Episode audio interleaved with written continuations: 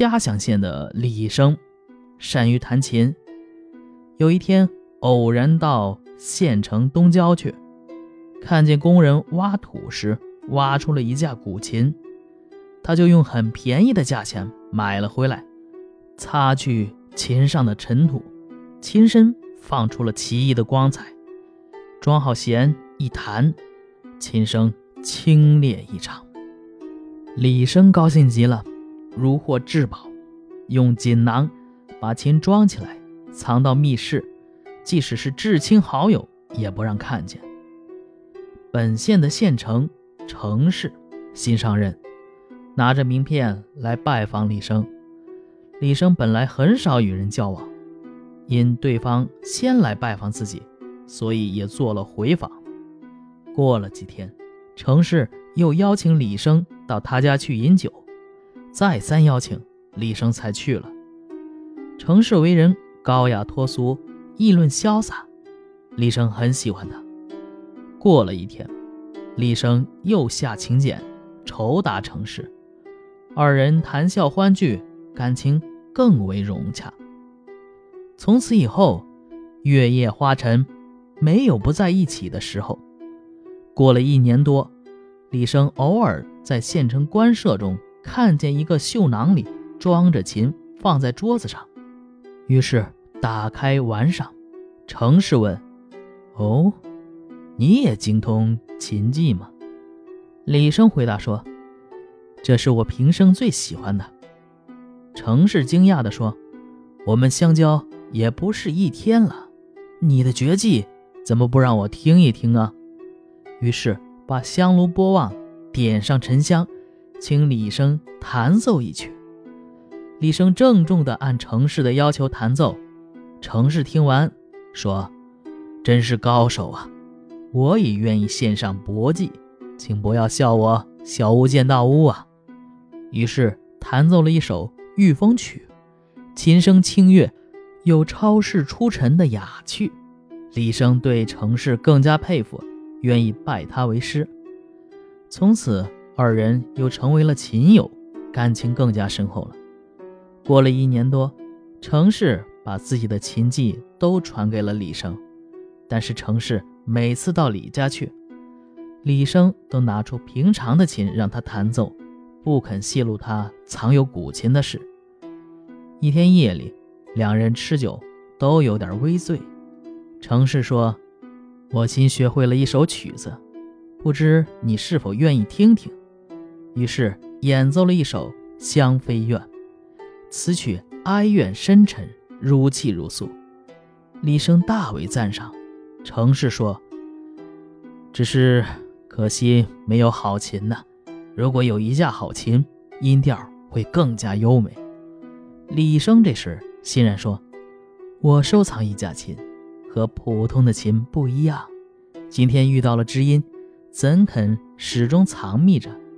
于是打开了柜子，抱了琴囊出来。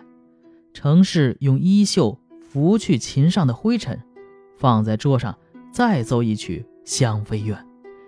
只听得琴声刚柔应节，美妙出神。李生不停地打着节拍。程氏说：“我这区区拙技。”辜负了这架好琴呐！如果让我那人弹奏一下，可能会有一两声可听。李生吃惊地说：“你夫人也精通琴艺吗？”程氏笑着说：“，刚才我弹奏的那首曲子就是他教给我的。你说他会不会啊？”李生说：“只可惜夫人在闺阁之中，小声我听不到她的琴声啊。”程氏说。我们这样的良朋密友，本来也不用受这些礼节的限制。明天你带着琴到我家去，让他隔帘为你弹奏一曲，如何？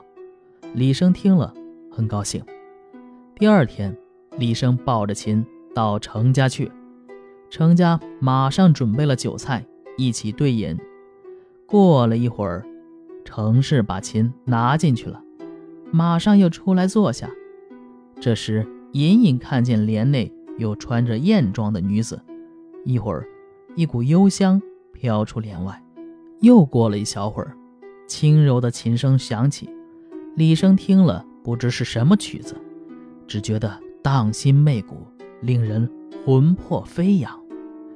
曲中，李生向帘内偷偷一看，竟是一位二十多岁的绝代佳人。程氏用大杯向李生劝酒，帘内佳人又改弦弹奏了一首闲情赋，李生形神更加迷乱。他饮酒过量而大醉。离席告别，向程氏要琴，程氏却说：“你喝醉了，恐怕会跌倒，把琴给弄坏。明天你再来，我让内人把他的绝技都献出来。”李生就回去了。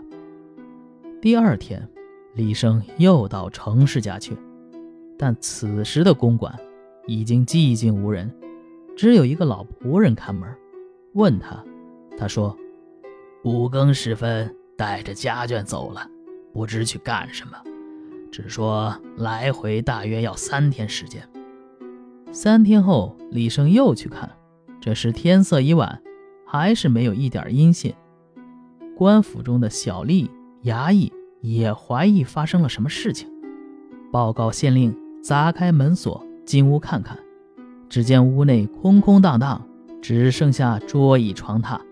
报告了上司，也弄不清楚是怎么回事。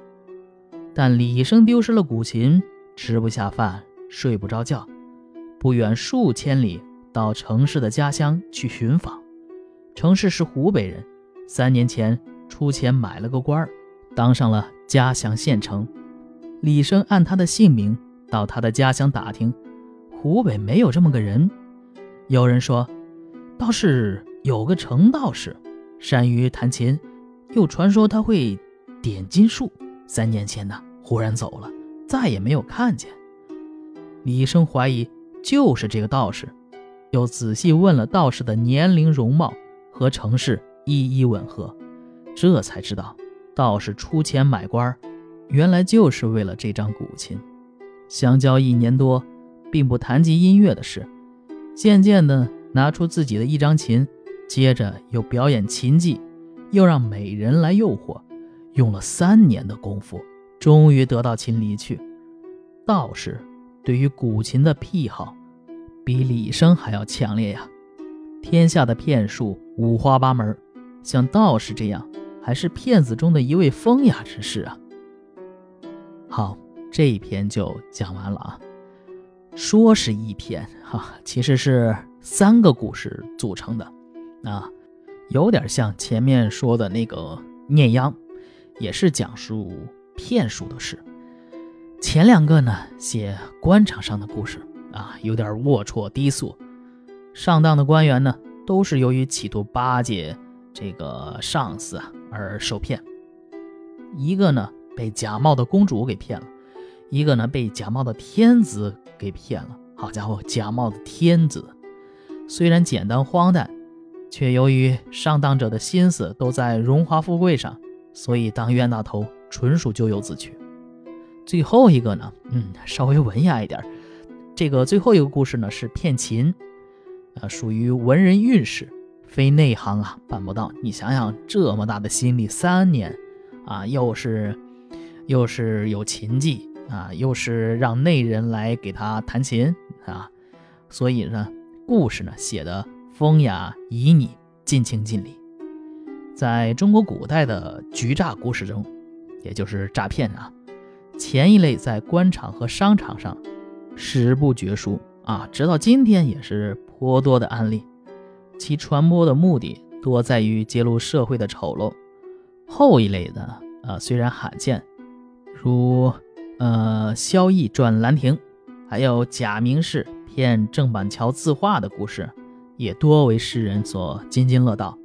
这一类故事的传播目的啊，不在于揭露，而在于欣赏局诈本身的巧妙有趣了。好，这一篇就讲完了。我是小老肖，咱们下一篇接着聊。